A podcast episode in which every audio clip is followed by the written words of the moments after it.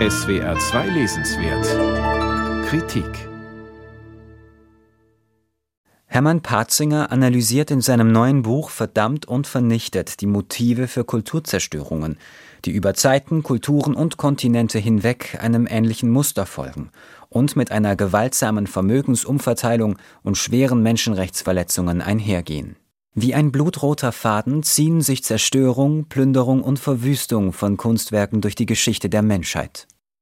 Habgier, religiöse Verblendung und öffentliche Machtdemonstration der Sieger oder derjenigen, die sich als kommende Sieger aufführen, bilden die Motive. Hermann Patzingers Buch Verdammt und vernichtet durchstreift die Geschichte der Kulturzerstörungen auf verschiedenen Kontinenten. Historischer, religiöser und kultureller Hintergrund sind verschieden. Einige Taten brennen tiefe Wunden ins kulturelle Gedächtnis, andere werden nur lokal beachtet. Zu den kulturell einschneidenden Ereignissen gehörten in der Antike die Zerstörung des Tempels von Jerusalem, der Brand der Bibliothek von Alexandria und der Untergang der Städte Karthago und Persepolis. Letztere wurden dem Erdboden gleichgemacht und nie wieder aufgebaut. Lediglich die Tatsache der vollständigen Auslöschung sollte in Erinnerung bleiben. Zerstörungen von Statuen und Gräbern innerhalb der eigenen Kultur dienten oft dem politischen Kampf, das ehrende Gedenken an gestürzte Herrscher oder missliebige Denker sollte unterbunden werden. Allerdings führte man das destruktive Tun nicht ganz zu Ende, sondern ein kleiner Teil des Artefakts oder einer Inschrift bleiben zur Mahnung an den Sturz des Verfemten erhalten. Machtzuwachs und Vermögensumverteilung sind zugleich Motor wie Folge von Kulturzerstörungen denn mit dem öffentlichen Demolieren unbeweglicher Objekte ging einher, dass man heimlich wertvolle Werke ins Ausland verkaufte oder die Metalle weiterverwendete. Nur Gold in Naturform kann immer wieder zu Münzen und anderen Zahlungsmitteln umgeschmolzen werden.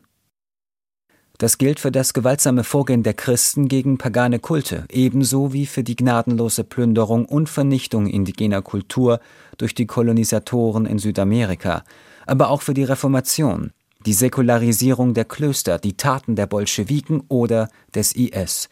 Und das ist nur ein kleiner Auszug aus der nicht enden wollenden Reihe von Übergriffen und Verbrechen.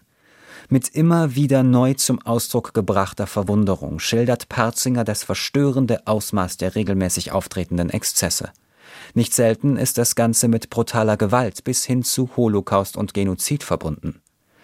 Die geplante Vernichtung eines Volkes scheint stets mit der gezielten Auslöschung seiner Kunst- und Kulturgüter einherzugehen, weil sich Gemeinschaften zu allen Zeiten mit ihrem kulturellen Erbe identifizieren. Systematische Kulturzerstörungen sind fast regelhaft mit Völkermord verknüpft und der Satz ist umkehrbar, schreibt Parzinger. Nach dem Wüten der französischen Revolutionäre gegen das eigene Kulturgut führte der Vandalismus allerdings auch zur Geburt des Museums, die französische Regierung bot bald dem Toben Einhalt. Die bei Enteignungen und späteren Kriegszügen beschlagnahmten Kunstwerke wurden gesammelt und an sicherem Ort aufbewahrt. Damit wurde das aus der Antike stammende Beuterecht des Siegers neu definiert, bis man 1899 mit der Hager Konvention einen ersten Schutz von Kulturgut bei kriegerischen Konflikten vorsah. Dies fand zunächst allenfalls für Europa Beachtung und wurde immer wieder durchbrochen. Illegaler Handel mit Antiken bereitet bis heute große Probleme. Erst 2016 wurde in Deutschland ein Gesetz erlassen, das nur mit Ausfuhrgenehmigung und Herkunftsnachweis den Import erlaubt. Parzingers düster stimmendes Buch ist nicht nur Anklage gegen Kulturzerstörung jeder Art, sondern auch ein Plädoyer, dem Prozess des Plünderns und Verhökerns aktiv durch Gesetzgebung, Rechtsprechung, Eingreifen und Kontrolle nach Kräften die finanzielle Basis zu entziehen